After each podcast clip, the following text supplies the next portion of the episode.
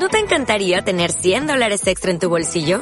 Haz que un experto bilingüe de TurboTax declare tus impuestos para el 31 de marzo y obtén 100 dólares de vuelta al instante. Porque no importa cuáles hayan sido tus logros del año pasado, TurboTax hace que cuenten. Obtén 100 dólares de vuelta y tus impuestos con 100% de precisión. Solo con Intuit TurboTax. Debes declarar para el 31 de marzo. Crédito solo aplicable al costo de la presentación federal con TurboTax Full Service. Oferta sujeta a cambios o cancelación en cualquier momento. Gracias por escuchar los podcasts de Radio 5. Acceda a todos los programas en rtv.es barra a la carta.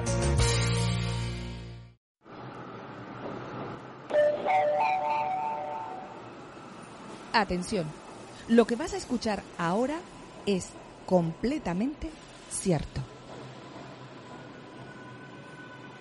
La ciencia es una vacuna contra los charlatanes del mundo que se aprovecharían de nuestra ignorancia. Esto lo dijo Neil deGrasse Tyson.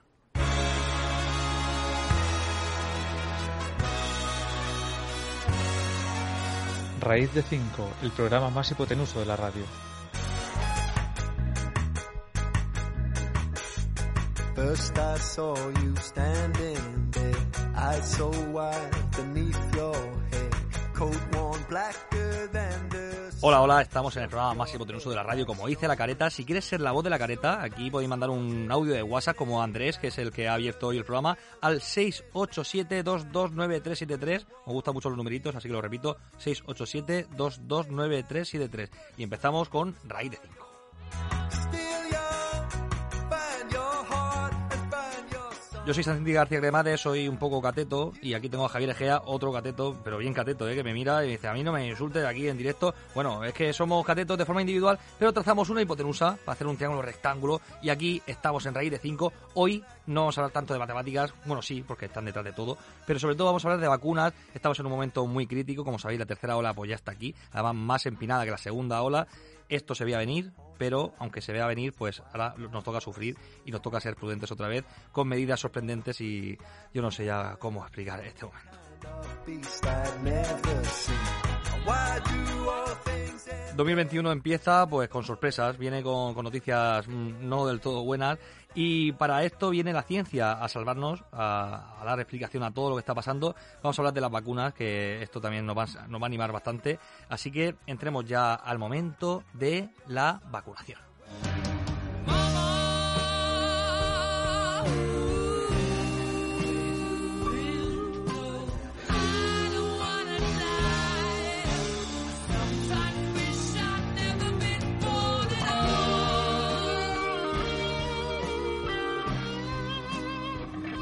Carry on, carry on. Eso me gustaría decirme a mí mismo todos los días. Estamos en momentos así para, para cantar estos himnos y no resistiré. Resistiré ya creo que está bastante gastado.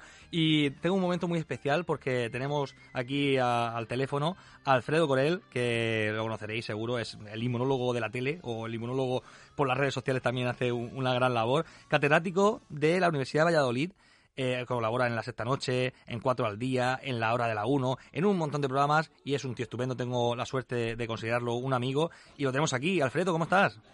Hola Santi, muy buenas tardes. Buenas tardes. Joder, vaya presentación.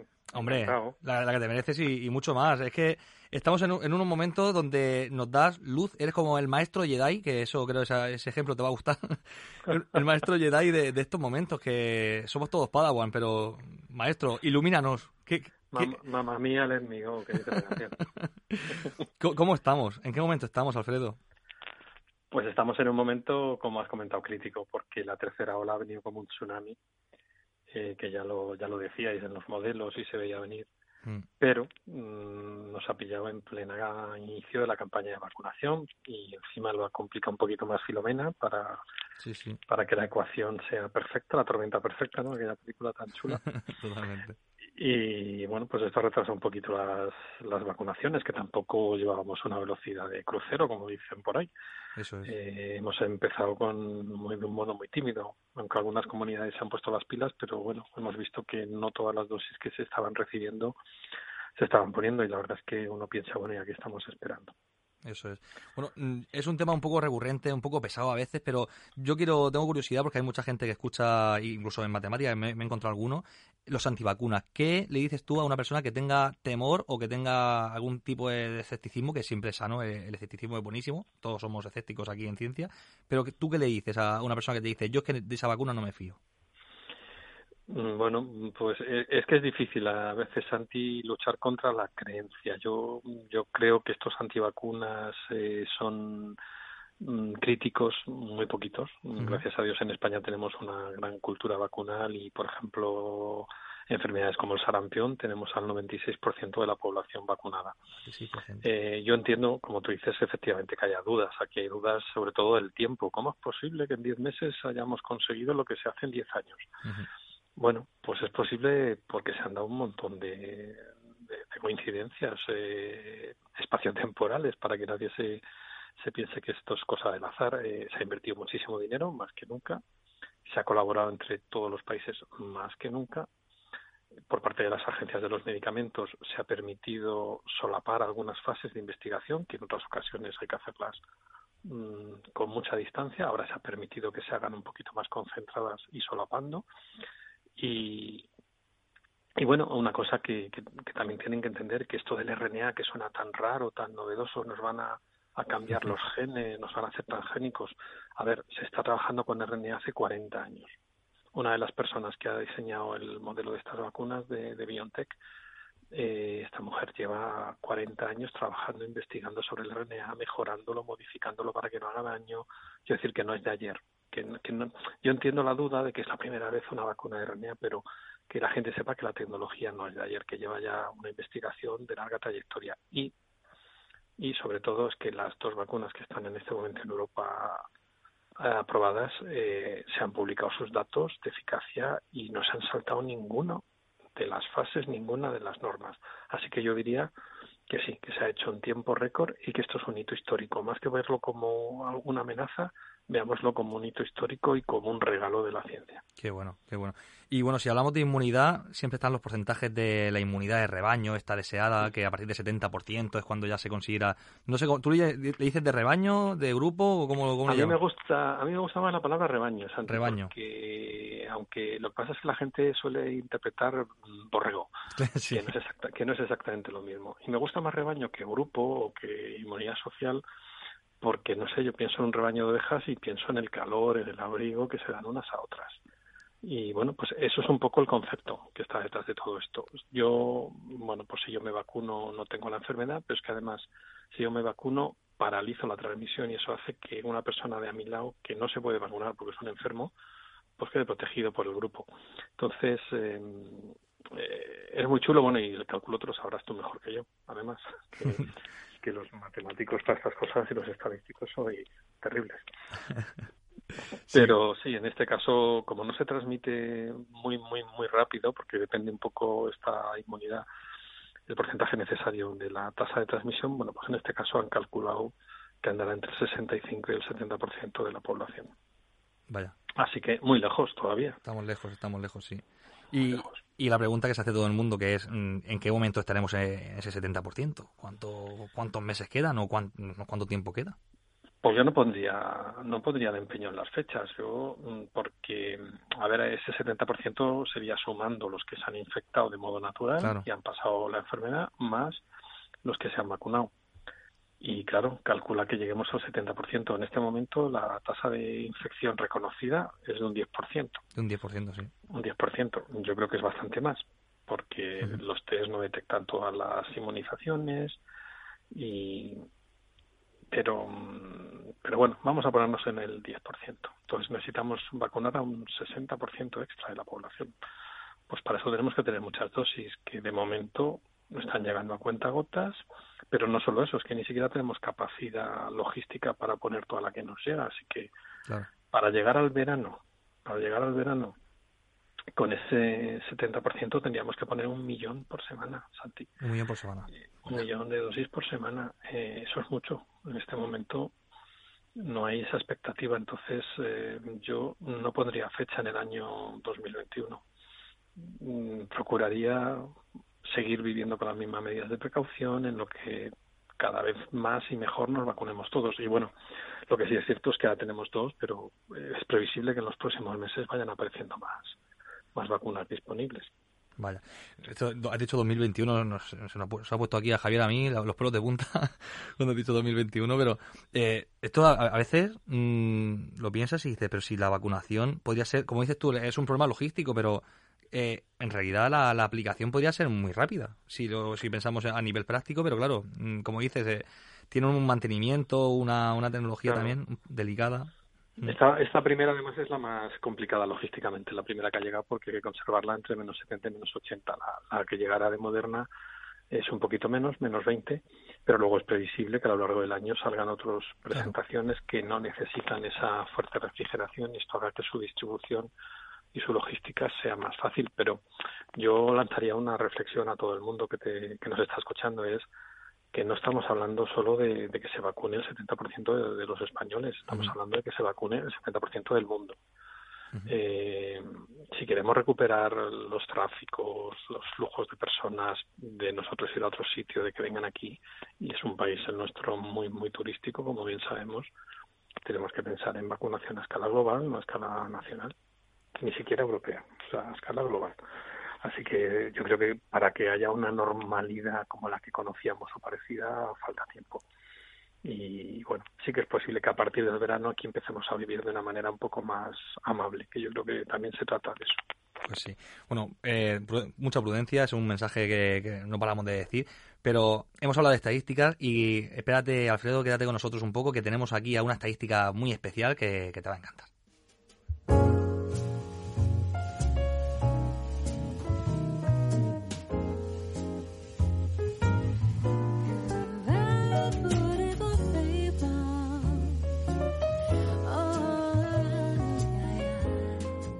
Pues gracias a la Unidad de Cultura Científica y de la Innovación de la Universidad de Valencia, tenemos aquí a Vallesana, que no, no viene a desvelarnos por qué lo de Vallesana, pero sí que viene a tratar la estadística con, con mucho mimo, con mucho cariño en este 2021, que, que ya digo, todavía va a ser un año de mucha prudencia. Ana, ¿cómo estás? Buenas, pues muy bien, aquí a desearte feliz año y a preguntarle a Alfredo si existe vacuna para el frío. vacuna para el frío. eso, eso tenemos. Eh, no, tenemos medidas terapéuticas. eso, de las condiciones de la vacuna, eh, Filomena ha puesto de su parte, ¿eh? Para eso, eso hay muchos chistes sobre eso. Dice, mira, ¿no queréis aquí mantenimiento? Sí, claro, mejorar la logística de la distribución. Vaya, Sin duda. No, es que vengo, vengo de clase y tenía a los pobres alumnos con los gorros y los guantes y, se sufre, se sufre. Se sufre mucho, claro. Ventanas abiertas, ventilación y se sufre, claro. Eso. Sí, porque como estabais diciendo, eh, bueno, todavía nos queda para conseguir esa inmunidad de rebaño y es muy importante que mantengamos las, las condiciones, que cuidemos mucho, que, que sigamos teniendo mucho mucho cuidado y mucha precaución. Así que nada, ventanas abiertas. Eso es. ¿Qué le vamos a hacer? bueno, Ana, cuéntanos algo algo estadístico. Hemos hablado aquí, hay mucha estadística cuando hablamos de, de vacunar y de vacunación. Eh, pero, ¿qué, ¿qué, destacarías tú eh, en tu perfil? ¿Qué, ¿Qué dirías? Pues a ver, una de las cosas que, quería, o sea, a ver, cuando estabais hablando de inmunidad de rebaño y tal, eh, sí que es verdad que para esos números, pues la estadística nos ayuda mucho y las matemáticas y, nos ayuda un elemento del que ya hemos hablado muchas veces durante esta pandemia, que es ese R0. No sé si, si, os acordáis del principio, cuando empezaron todo lo de los modelos y los, pues se hablaba del R0 y ese R0 era a cuántas personas de media contagiaba un enfermo, ¿vale? Entonces, eh, se estimó que más o menos en el caso del COVID, pues estaba entre 2 y 6, de media un, un 3 más o menos decían que, que estábamos en ese momento eh, teniendo. Y claro, eso está muy relacionado con eh, la cantidad de personas que tenemos que vacunar para tener esa inmunidad de rebaño. De hecho, el porcentaje de vacunación se calcula como uno menos uno partido el R0. De manera que si tenemos un R0 de 3, uno partido 3 pues viene a ser 0,33, pues 1 menos 0,33, pues tenemos ese 67% o aproximadamente, que es ese lo que estaba hablándonos Alfredo, ¿no? Ese 70% que tendríamos que vacunar. Uno menos uno entre R0. Ese sería el porcentaje de. Ese, es el porcentaje, efectivamente. Eso es. Lo que pasa es que yo quería preguntarle a Alfredo, porque yo creo que es muy importante, eh, que todo esto está bien siempre y cuando se man y esto además Santi tú lo has dicho un montón de veces, mientras se mantengan las condiciones que tenemos ahora mismo, esto está bien, porque si ese R0 sigue siendo de 3, está perfecto, pero si ese R0 cambia y de repente viene una cepa más agresiva o, empezamos a contagiar a más gente o no tenemos cuidado, claro, ese porcentaje también cambia. Eso es. Efectivamente. Eh, de hecho, ese es uno de los eh, problemas que, que se plantearon cuando salió la noticia de la la variante británica, que se transmitía con mayor facilidad aparentemente y esto podía alterar la R0. Que por cierto, eso es complicadísimo de calcular. Efectivamente, la inmunidad de rebaño la has explicado maravilloso, Ana, pero yo cuando me metí a ver cómo se calculaba en R0 quise alucinar. Sí. Porque esa ya, es compleja. Es compleja. Sí, además ahí tienen que ver mucho el modelo, el tipo de modelo que se está utilizando y son modelos muy complejos. Sí, sí, desde luego. Pues sí, eh, la R0 es una variable que se puede alterar, que puede cambiar con el tiempo, que no es fija, no es estática, que además en algunos países o regiones puede ser más alta o más baja, es decir, esa el cálculo que has estimado, y además lo he contado yo hace poquito también en, un artículo de, divulgación, es el de 3, el de 3 de promedio, y en eso nos estamos moviendo todos, pero ya ha habido algún científico americano diciendo que, que bueno, que él por si acaso vacunaría un 85% como mínimo yo no me gusta asustar. Yo creo que hay que moverse con la evidencia y con las cosas tal y como están pasando. Pero sí que es cierto que cuanto más gente protegida esté, más seguros vamos a estar todos. Pero a mí me parece un sueño llegar al 70%, no solo porque tengamos dosis suficientes, sino porque seamos capaces de educar a, a, todo el público en esta vacunación que está, está viendo un poquito más de reticencia de lo normal por cosas que comentábamos antes, ante yo, de, bueno, pues de las prisas, la, rapidez con la que se ha desarrollado, ha generado una cierta duda. Entonces, bueno, yo creo que hay que hacer mucha pedagogía de, de las bondades de la vacunación.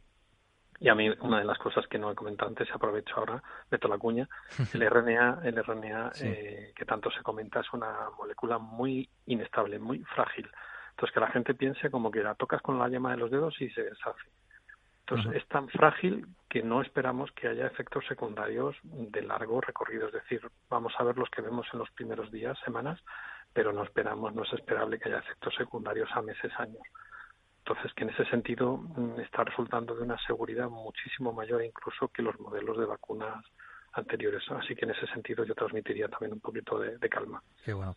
Mira, yo me estoy pasando aquí muy bien, estoy muy a gusto con vosotros, pero hemos mencionado aquí la cepa y quiero hablar con un virólogo también, hablando de, la cepa esta británica, y ha sido un placer, Alfredo, tenerte aquí en este programa, espero que no sea la última. Y Ana, hemos empezado el año muy fuerte, pero yo eh, quiero empezar el año también con una poesía matemática. Ay, qué bonito, pues sí, sí, pues vamos a ello, ¿no? pues muchas gracias, Alfredo. Gracias a vosotros por invitarme y un placer. Muchas gracias, Ana.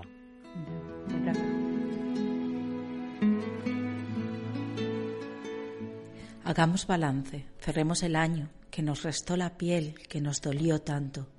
Rotaciones al sol, días que dejaron, curvas que derivar, datos llenos de llanto.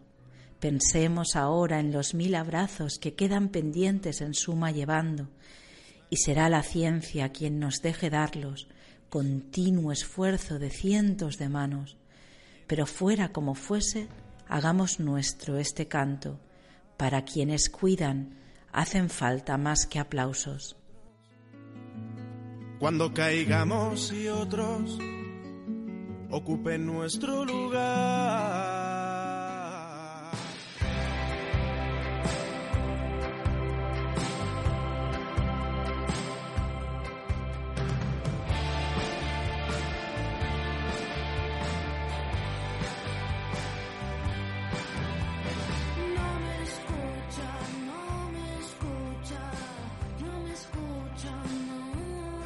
Hablamos con un amigo del programa, con Quique Royuela, porque estamos hablando de venga de cepas, de virus, y yo quiero hablar con un virólogo, aparte que es amigo y, da gusto siempre escucharlo. Quique Royuela, ¿cómo estás?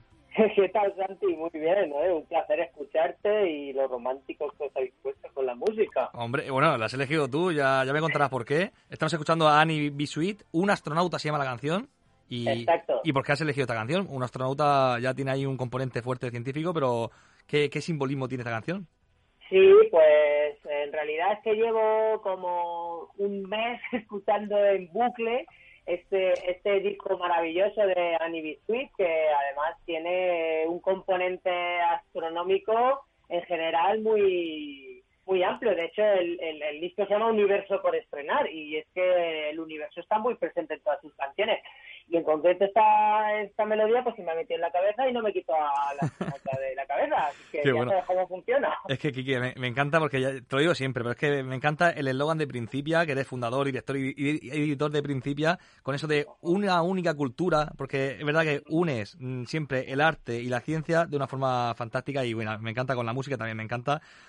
Pero tenemos que hablar de. Ahora hablamos de principio también, si quieres, de los proyectos nuevos. Pero quiero que hablemos de la cepa. Háblame de qué es esto de la cepa británica, que si es normal, que si el factor reproductivo aumenta, cuáles son los, los efectos y las consecuencias. Háblame de la cepa.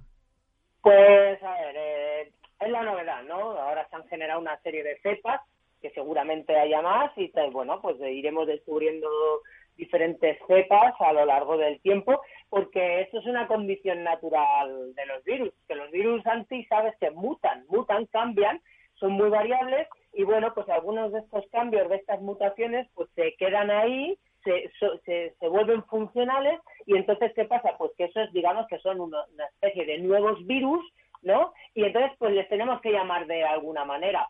Y ahora se le, bueno, en algunos virus se le llama cepas, otras veces se le llama variantes, eh, otras veces se les clasifica en función pues de, de su antegenicidad y se llaman serotipos, otras veces son genotipos. Es decir, es una clasificación dentro, eh, por debajo del nivel de especie, que es bastante subjetiva y que se la dan los grupos de trabajo especialistas en estos virus. Y no es ni más ni menos que ese virus cuando cambia y esas, esos cambios se, se, estable, se, se mantienen estables y le otorgan digamos que una funcionalidad diferente, pues entonces por no llamarle de pues dentro del SARS-CoV-2 que estamos sigue siendo el SARS-CoV-2, pero es un pelín diferente. Entonces decimos, bueno, pues es el mismo virus, pero es otra cepa, es decir, es un virus diferente. Sí, y eso es, es impresionante que haya coincidido encima con, con, el momento de la vacunación, que es como vaya, vaya comienzo de 2021. Bueno, ya estaba ahí al final, al final de 2020, ya se avisaba. Y las investigaciones, la verdad, que no son demasiado optimistas, porque eso que estamos hablando antes del R0, del factor reproductivo del virus, parece que aumenta, parece que es más, más contagioso. Sí, eso es lo que eso es lo que tiene la, la pues las, las cepas. Al final, estas mutaciones lo que hacen es otorgar una nueva funcionalidad, además de que establecen, digamos, un nuevo claro dentro de la taxonomía, es decir, que, que se sale ahí una línea del árbol filogenético y dice, esto es una cosa diferente, pues lo que hace es que sea diferente en muchas ocasiones a nivel funcional, que es de lo que estamos hablando. En este caso parece ser que se reproduce más fácilmente, que se contagia más fácilmente esta cepa de Reino Unido, que bueno, que también creo que es la misma que se ha detectado, o muy parecida en Sudáfrica y en Japón. Entonces, Claro, justo ahora que sale la vacuna, pues todo el mundo está preguntándose, oye, si la vacuna funciona contra la cepa más conocida del coronavirus, ¿qué va a pasar con esta nueva cepa? Si además es más, es más contagiosa. Esa es la pregunta, esa es la pregunta. Pues la respuesta la tiene la vigilancia epidemiológica y los ensayos que se vayan haciendo, Santi. O sea, ahora más que nunca hay que estar alerta, hay que estar eh, secuenciando todos estos virus que se van sacando de las muestras de los pacientes para ver exactamente cómo está cambiando este virus y cómo está afectando. Porque una nueva cepa no tiene por qué implicar pues, que sea ni más letal, ni que se contagie mejor, ni más reproductiva. De hecho, tenemos casos en los que ha sido al contrario, como por ejemplo la famosa cepa de ébola restem, que era muchísimo menos letal. Pero en este caso sí que parece, parece que se contagia más fácilmente, parece que tiene, esta nueva cepa tiene, por lo que he estado leyendo, tiene como más tendencia a infectar de una forma eh, el, tracto respiratorio superior, entonces digamos que permanece como más tiempo en la parte alta del sistema respiratorio y en, la garganta, en la parte alta de los pulmones, entonces parece ser que al estar ahí, pues claro, al hablar, al toser y demás, pues es más fácil que, que salga el virus. Y sí, parece que es más, parece que es más contagiosa, que el virus se replica mejor y más rápido, y cómo afectará la vacuna lo, lo vamos a tener que ir viendo. Eh, porque en principio, en principio los ensayos que se están haciendo a nivel teórico, eh, bueno, y a nivel eh, in vitro, pues son buenos, es decir, la vacuna está funcionando. Hay que seguir vigilando, para eso está lo que llamamos vigilancia epidemiológica, Santi, hay que seguir, hay que seguir, viendo. Eh, hemos empezado un año con, con, más vigilancia y con, y con todavía con prudencia, que tenemos que tener mucha prudencia este año, y esta tercera ola mm, maldita que, que nos va a tener a, todos, pues eso, muy preocupados. Quiero que, que, cambiemos un poco el rollo y que me hables de Principia. ¿Qué, qué, proyectos tienes en Principia este año para que nos ilusiones un poco a todos? bueno, pues esperamos que la nueva cepa de Principia pues sea buena, sea mejor que la nueva cepa de coronavirus. Y bueno, pues este año, eh, como sabes que me gusta dar primicias en tu programa, pues ya vamos a decir ya vamos a decir de lo que va a tratar la nueva temporada de Principia y Principia aquí. Una exclusiva, eh, claro sabes que siempre me las guardo para los amigos, o sea, que habría que soltarlo aquí. Pues sabes que va a tratar de ciencia y cine. Qué bueno, ciencia y cine. Vamos a, sí, vamos a intentar hacer la guía más exhaustiva de ciencia en el cine que, que haya conocido jamás el, el multiverso. el multiverso observable, claro. Observable, exacto. Pues eso vamos a hacer este año. Y además vamos a sacar más proyectos que están relacionados con juegos y con pioneras de la ciencia. Qué bueno. Que, otro día te doy otra exclusiva más. Qué bien, ostras, nos dejas aquí con la miel en los labios. Quique, muchas gracias. Nos quedamos aquí escuchando a Annie Bisuit, que sé que te gusta. Y, y seguimos la siguiente semana por inducción en más uno. Yo soy Santi García de Madres y esto es Raíz de 5 en Radio 5, todo noticias.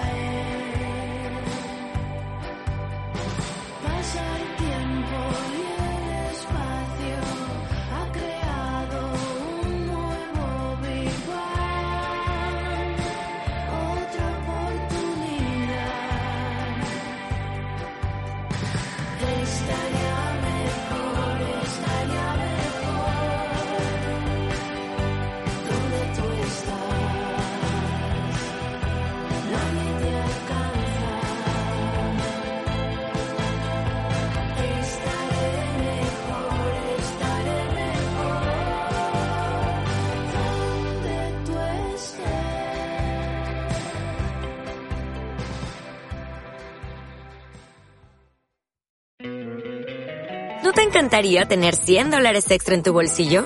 Haz que un experto bilingüe de TurboTax declare tus impuestos para el 31 de marzo y obtén 100 dólares de vuelta al instante. Porque no importa cuáles hayan sido tus logros del año pasado, TurboTax hace que cuenten. Obtén 100 dólares de vuelta y tus impuestos con 100% de precisión. Solo con Intuit TurboTax. Debes declarar para el 31 de marzo. Crédito solo aplicable al costo de la presentación federal con TurboTax Full Service. Oferta sujeta a cambios o cancelación en cualquier momento.